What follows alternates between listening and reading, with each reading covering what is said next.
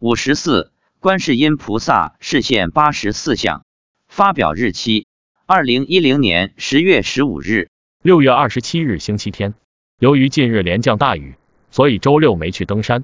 周日早上我们很早起来，六点半就到了山脚下，一路持诵大悲咒。下山后，我问妻子：“今天有多少众生？”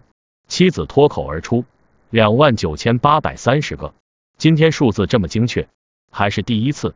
我问他：“是不是观世音菩萨告诉你的？”他说是。我问：“有多少动物？”他说：“有六千多动物。”我又问。有新的海里的动物吗？他说有两头海豚。在登山途中，我见他手朝着空中做了弹指动作，给众生定万字符。问他是不是有鸟在上方？他说是。今天观世音菩萨还为众生洒了甘露水。每次登山，观世音菩萨不是放光摄受众生，就是洒甘露水，真是大慈大悲。我问观世音菩萨有没有什么变化？妻子说有。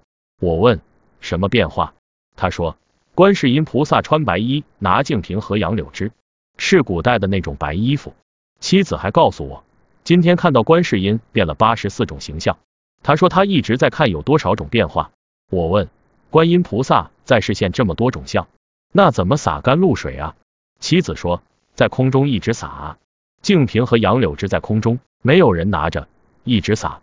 我又问，佛祖是不是在山顶出现一会儿？他说是的。佛祖还放光照着众生。二零零九年十二月六日，妻子一个人登山时，也是看到观世音菩萨现八十四相。我问他怎么知道有八十四相，他说他边念大悲咒边数，他没有去数念了多少遍大悲咒，而是在数有多少个观世音菩萨的化身。二零零九年十一月二十七日，妻子早晨念大悲咒的时候，第一次看到观世音菩萨是现八十四相。有千手眼观音，有送子观音，有拿净瓶的观音，有做莲花的观音等等。总之是一直在不断的变化。他念一句大悲咒，观世音菩萨就是现一种相。此外，妻子说，今天我们念咒的万字符比较集中的定在一些众生身上。我问为什么？他说他们农历六月十九要升天了。他说的升天就是往生极乐世界。他说六月十九观音生日时会有一些众生往生。